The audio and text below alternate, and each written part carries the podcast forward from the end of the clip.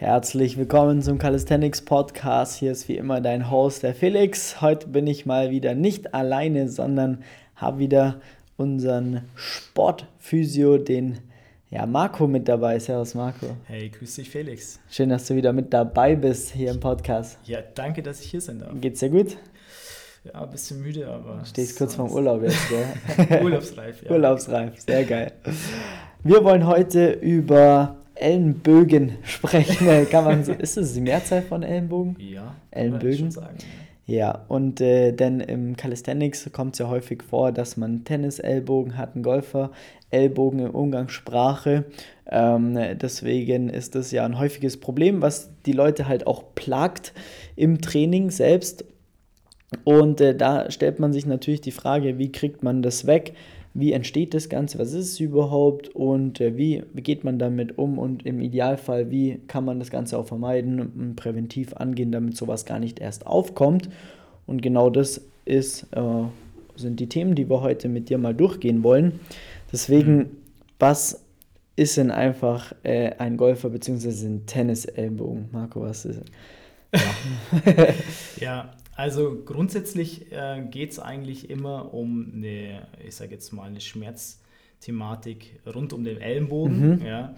Ähm, ich sage jetzt mal, pauschalisieren kann man es nicht, dass man grundsätzlich dann natürlich, äh, ich sage jetzt mal, auf eine Struktur eingeht. Mhm. Ähm, häufig sind die Ansatzszenen einfach betroffen. Mhm. Ähm, beim Tennisellenbogen natürlich außen, beim Golfer-Ellenbogen innen. Das innen. ist eigentlich die, ähm, ich sage jetzt mal, die Definition die man da gerne unterscheidet. Ähm, aber es wird ganz gern auch, ähm, ich sage jetzt mal, in der Medizin oder beim Arzt schnell äh, ja, diagnostiziert, wenn irgendwo am Ellenbogen was wehtut. Was zwickt. ja. Aber normalerweise, klar, muss man das immer genauer beleuchten mhm. ähm, und dann gibt es eigentlich nochmal ähm, eine spezifischere Diagnose. Also so machen wir das bei uns. Wir haben da auch ganz häufig tatsächlich Tennis-Ellenbogen, die dann auch nicht immer natürlich optimal, sondern auf die Schnelle halt diagnostiziert wurden. Mhm. Ähm, aber das ist natürlich auch, weil nicht, ich sage jetzt mal, der Arzt dann auch die Zeit hat, es dann auch von der Performance genauer zu beleuchten, mhm. okay, warum äh, macht der Ellenbogen jetzt in der Form eben die Probleme. Was genau ist die Ursache oder was genau ist das Problem quasi? Ja. Exakt, exakt, ja. ja. Also sind sehr häufig tatsächlich die Ansatzszenen. Ja. Mhm. Das kann dann auch ähm, von einer Reizung von Beginn an bis zu einer hochgradigen Entzündung gehen. Mhm. Und dann muss man halt schauen, okay, ähm, macht es dann Sinn, ähm, eher vielleicht dann, ja, da sprechen wir gleich vielleicht mal nochmal detailliert mhm. drüber, ähm, das Training vielleicht dann auch eher zu vermeiden oder anzupassen. Und was es für Möglichkeiten gibt. Ja. Okay. Das heißt, um da nochmal vielleicht äh, die äh, ZuhörerInnen mitzunehmen, wenn ich jetzt mal von oben auf meinen rechten Arm schaue sozusagen und äh, wenn ich dann ja im Endeffekt links davon, das ist dann quasi die Innenseite von dem Ellenbogen, das wäre dann quasi der Golferellbogen und äh, außerhalb äh, wäre dann, wenn da, wenn ich da jetzt ein Problem habe, sozusagen, oder wenn es da zwickt oder wehtut, dann ist das der Tennisellenbogen, nur damit man sich das einfach nochmal besser vorstellen kann, weil innen außen haben die äh, Zuhörer dann oftmals vielleicht noch so ein bisschen die Problematik. genau. Ja. Ähm, gut, wie entsteht so ein Ellenbogen, ein Golfer- oder Tennis-Ellenbogen eigentlich? Also wie kann es entstehen? Ich meine, es gibt ja. tausend verschiedene Möglichkeiten wahrscheinlich, aber was so auf der Metaebene der, äh, ja, die, die Problematik vielleicht? Ja.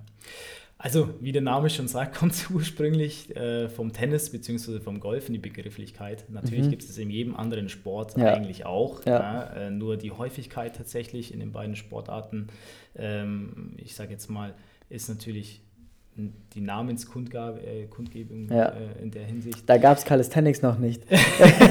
vielleicht schon. richtig viele tatsächlich auch da äh, Probleme haben. Ja, ja. Vielleicht schon, aber ich sage jetzt mal, die haben sich halt, äh, die alten Griechen gerade oder so, vielleicht anders geholfen.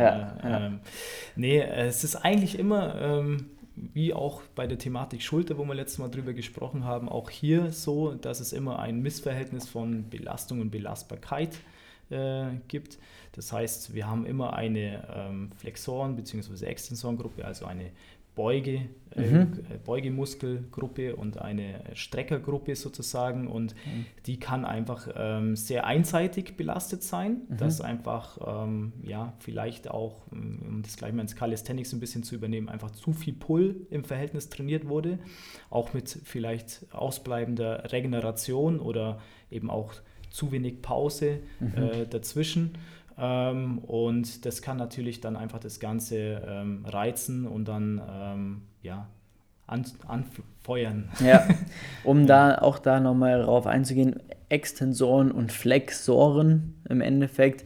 Wenn wir da auch ein Beispiel machen, äh, dann nehmen wir wieder unsere rechte Hand, legen den Ellbogen am Körper an, sodass die Handfläche im Endeffekt nach unten zeigt. Und wenn ich jetzt die Handfläche quasi nach unten bringe, dann belasten wir im Endeffekt eher die Flexoren. Und wenn ich versuche, quasi die Handrückseite maximal nach oben zu nehmen, dann ähm, haben wir da tendenziell eher die Exon, äh, die da aktiv sind, damit ihr euch das auch da vorstellen könnt, quasi wie das, äh, ja, äh, wie man es ähm, ja, sich vorstellen kann und wie es im Fachjargon heißt sozusagen. Ja. Genau. Ähm, yes. Das heißt, es entsteht über, meistens über eine ja, Disbalance oder eine Belastungsdisbalance, kann man sagen. Exakt, ja. Und äh, zusätzlich auch oder unter anderem auch über eine ja, zu intensive Belastung, wenn man jetzt einfach zu viel macht. Klassisch, wenn eine Struktur sehr, sehr häufig viel belastet wird, oder? Absolut, ja. Also, also wenn man jetzt den ganzen Tag Klimmzüge macht, zum ja. Beispiel. Klar, du, das, haben, das hat man ja auch bei den ganzen Challenges äh, gesehen, ja, ja. Äh, wo die Leute dann einfach dann auch mal die Struktur ganz schnell mal überreizt haben, was sie sonst nicht vielleicht gewohnt waren. Klar, da merkst du halt dann eine Art Muskelkater-Reiz, sage ich mal, nicht nur zwei Tage, sondern vielleicht auch mal zwei Wochen. ja, oder länger, ja, weil halt einfach die Struktur ähm, überreizt wurde. Ja. ja das ist ähm, auch klassisches Beispiel. Ähm, Muskelkater haben wir noch mhm. nicht drüber so intensiv drüber gesprochen, aber ist ja auch ein ungewohnter Reiz, mhm. ja, der bis dato dann natürlich ähm, auftritt. Und das haben natürlich dann gerade, ähm, ja, die, ich sage jetzt mal, die Anfänger in der Hinsicht, die jetzt die ersten Züge ähm, im Calisthenics mit den ersten Übungen äh, machen, die dann natürlich ich sage jetzt mal, erst die Probleme vielleicht am Anfang spüren, mhm. wenn sie halt nicht adäquat gecoacht werden, ja. ähm, weil dann vielleicht der Reiz oder der Wille dann einfach auch größer ist größer und man ist. denkt, ja, das geht schon. Äh, ja, oder einfach das Know-how dann nicht da ist, dass man sagt, keine Ahnung, dass man halt äh, die Übungen XY so viel auch trainieren soll. Ja. Teilweise auch äh, die falschen Übungen, ja, wenn du noch keinen Klimmzug kannst und du überlastest den halt komplett einfach dann ist das schnell mal passiert. Und wenn du dann die Trainingsfrequenz natürlich auch hochhältst und das immer wieder machst und dem Körper gar nicht die Regenerationskapazität ermöglichst, dann ist das ähm, häufige Ursache für so einen Ellenbogen. Exakt. Ja, ja. okay, sehr geil. Ähm, genau, wie, jetzt gehen wir mal davon aus, jetzt haben wir es soweit getrieben, dass der Ellenbogen wehtut.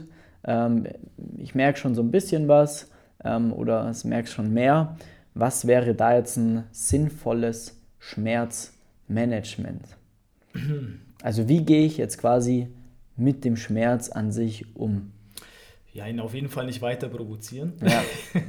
also das ist was, wo man tatsächlich wissen sollte. Ähm, das haben wir auch ähm, bei Bildgebungen dann gesehen, wenn tatsächlich dann in so einem Stadion, wo ich schon eine Reizung quasi in dem Gebiet habe und mhm. dann noch weiter, äh, ich sage jetzt mal noch reingehe. Ja, ja, noch weiter drauf trainiere und sage, ja, es geht schon oder ich nehme halt dann einfach weniger Gewicht, ja, oder mit Unterstützung dann eben mit dem Band und mache jetzt dann Beispiel wie beim Pull-Up eben schon, wie wir gesprochen haben, ähm, dann einfach weiter, dann reizt sich das Gebiet ja immer weiter und ähm, dann darf ich mich nicht wundern, warum ich dann einfach auch die Entzündung, die da vielleicht schon brodelt, ja, noch weiter aufflamme mhm. und das dann halt einfach länger dauert. Ja. Dann mhm. ist es halt einfach äh, keine Sache, die dann wirklich nach drei Tagen wieder gegessen ist. Ja. Mhm. Wir haben da auch manche, die sind dann wirklich ein Jahr lang bei uns. Ja. Das ja. ist Wahnsinn. Zieht ja. sich ewig, sowas, ja. Voll, wenn man, insbesondere wenn man die Entzündung dann einfach nicht aus dem Körper rausbekommt, weil dann die Therapie vielleicht dann nicht adäquat ist da spielt dann auch Stoffwechsel tatsächlich ein Thema. Mhm. Ja, wie ist meine Ernährung? Äh, wie sind generell meine Entzündungswerte?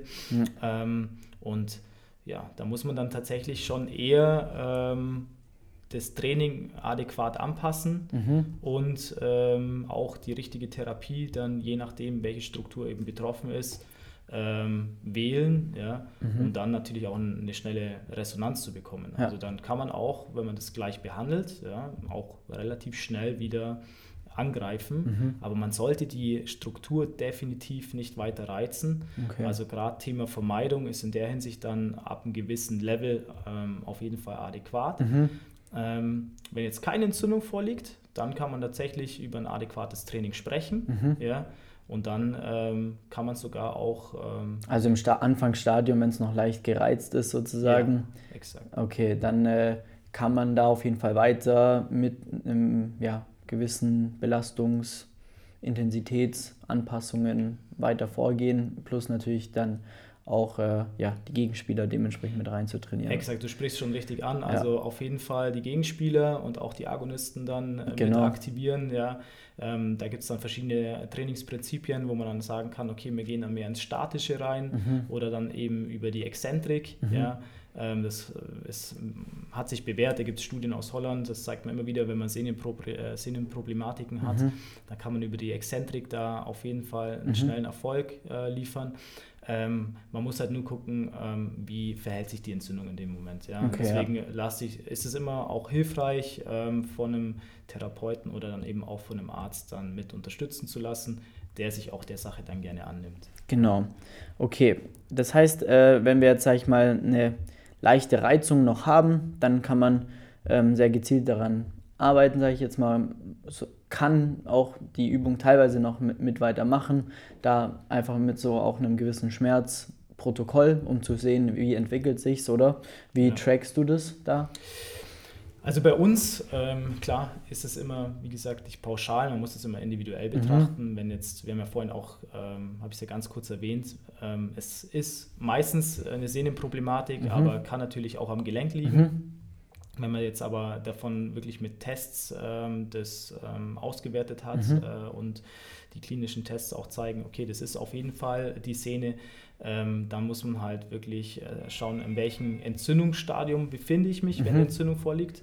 Ja? Und äh, da muss ich äh, schauen, ob ich dann ähm, eher dann von der Belastung, sage ich mal, komplett, jetzt wenn es jetzt die Beugemuskulatur mhm. an sich ist, weggehe, mhm. ja, vielleicht dann auch wirklich äh, pausiere, mhm. mich dann wirklich auf die mhm. Strecke konzentriere mhm. ähm, und dann vielleicht auch die Beuger ähm, behandle. Das kann, da gibt es dann mehrere Möglichkeiten. Ja. Okay. Das sind dann, können ähm, Kältereize sein, das kann mhm. manuelle Therapie gezielt sein. Wir machen das auch, wo wir sehr hohen Erfolg haben, ist tatsächlich mit einem hochfrequenten Strom. Ja. Das ist äh, der Wahnsinn. Also das äh, geht teilweise bei uns in, von heute auf morgen bis zu sechs Einheiten, dass es dann mhm. gegessen ist. Ähm, das ist dann auch meistens deutlich besser als die bekannte Stoßwelle, mhm. was dann manche mhm. immer machen. Ja. Mhm. Ähm, und ansonsten äh, muss man natürlich dann äh, mehr machen als der klassische, äh, ich sage jetzt mal, diese, diese diese Trigger-Spangen, äh, Spangen, die, die man dann, äh, die man dann kriegt, ja, ja, ja, okay, verstehe. Ja. Okay, geil.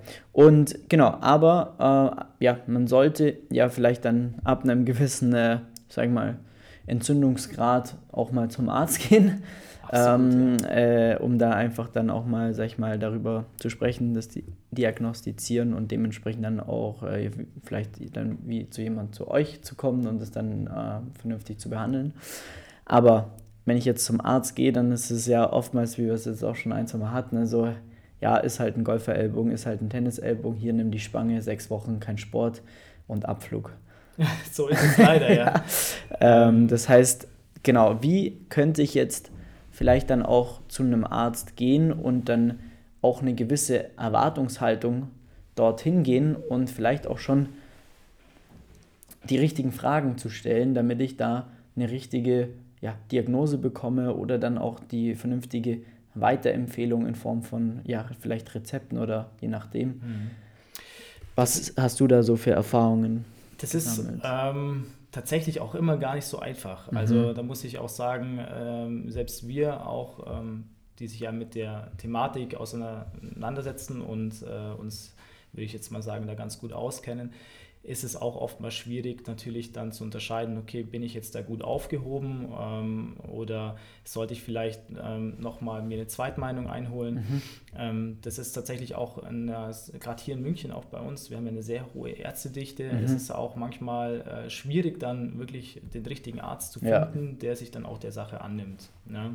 Jetzt abgesehen davon, ob man die Zeit natürlich dafür, ähm, sag ich mal, hat und investiert äh, da, sich so schlau zu machen ja. ja und, dann, und, dann, auch erstmal einen Termin zu bekommen und so weiter und so fort. Das ist ein riesen Heckmeck teilweise. Ja, Aber wenn ich jetzt beim Arzt bin, äh, interessiert mich persönlich immer natürlich auch, ja, ähm, wenn ich Sportler bin, mhm. ähm, interessiert er sich auch natürlich für die Thematik, nimmt er sich die Sache an und ähm, gibt es vielleicht auch Möglichkeiten, ähm, wo es nicht immer um das Thema Vermeidung geht. Mhm. Ja, ähm, dann ähm, viele wählen natürlich dann auch immer den schnellen Weg und sagen, ja klar, jag da jetzt mal eine Spritze rein.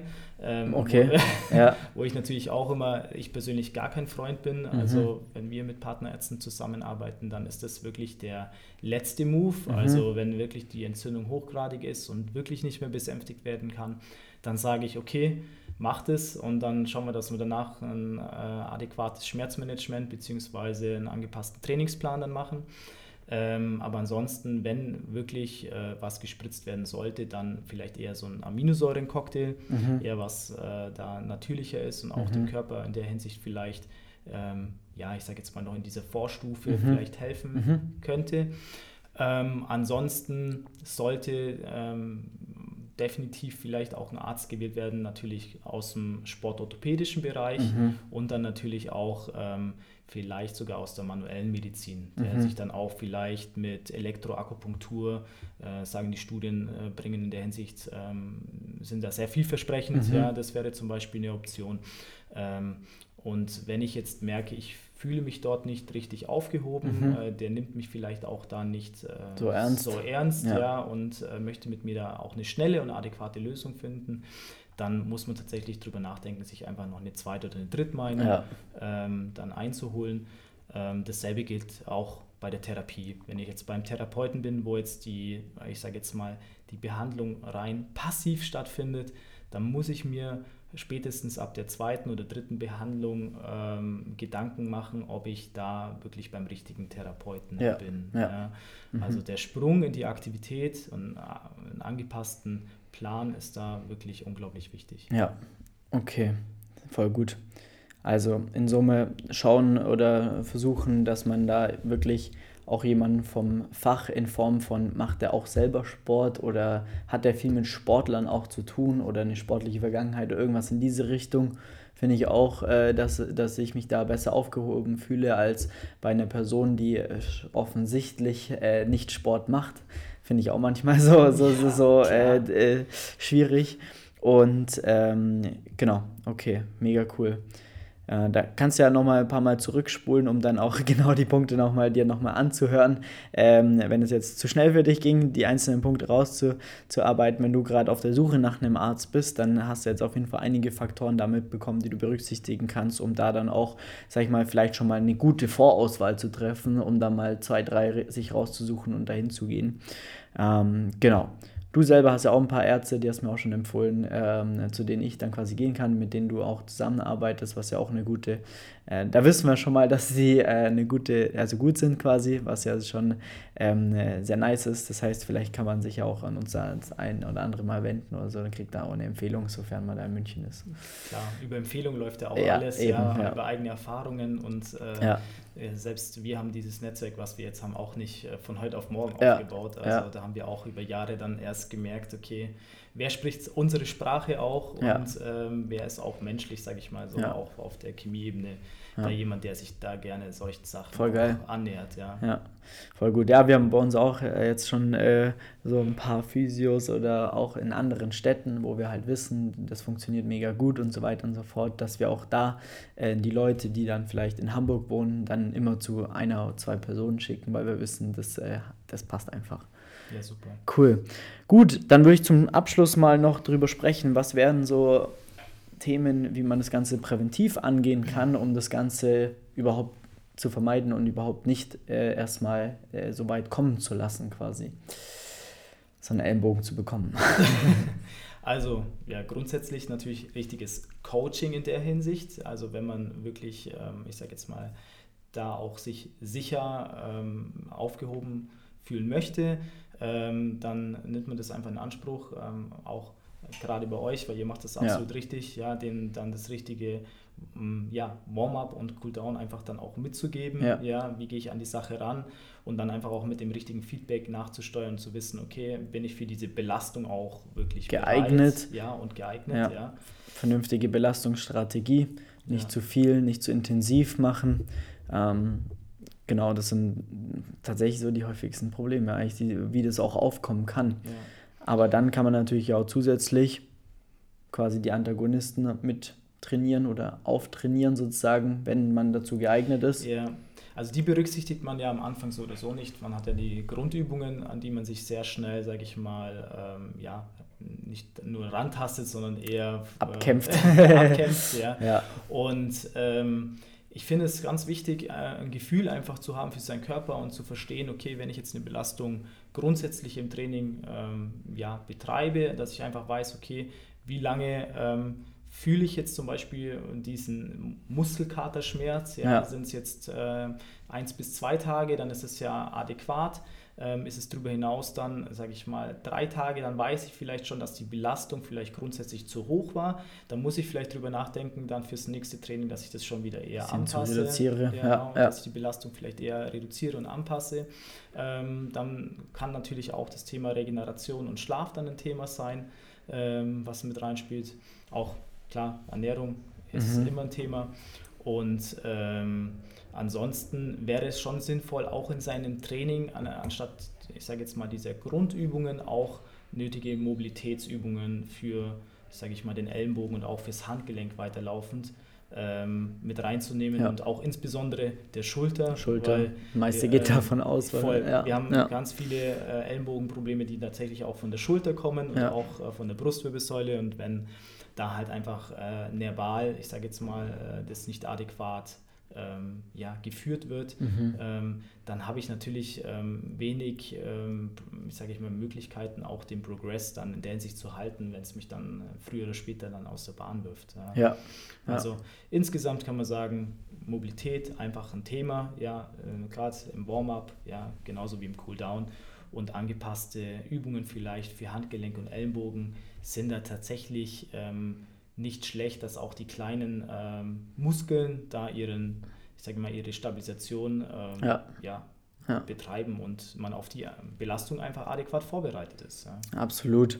Also wir haben da auch einfach so viel Erfahrung jetzt mittlerweile schon gesammelt, dass einfach gewisse Übungen, wie jetzt mal angenommen, wenn jemand ja, einen Ringmuscle lernen möchte, dann muss ich ja erstmal den False Grip an sich äh, lernen. So. Und äh, das ist halt äh, ja, schon erstmal eine sehr, sehr hohe Intensität und Belastung auf die Struktur. Das heißt, dann bauen wir präventiv schon mal was für die Extensoren ein, weil wir wissen, okay, schwierig sozusagen. Also ja.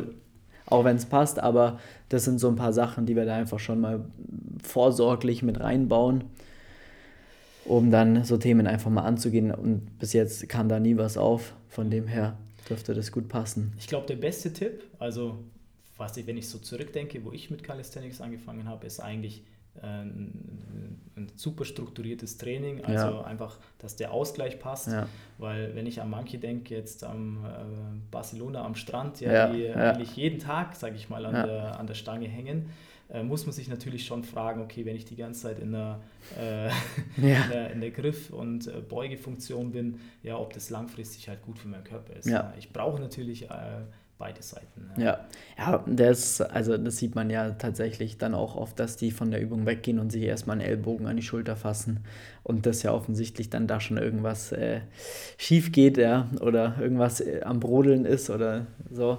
Und da muss man einfach so schlau sein, dass man da dann einfach auch früh genug die Signale von seinem Körper auch erkennt und dann dementsprechend die notwendigen äh, ja, Änderungen äh, dann auch implementiert, damit das dann halt auch gar nicht erst so weit auftritt, damit man so eine ja, starke Entzündung dann überhaupt bekommt.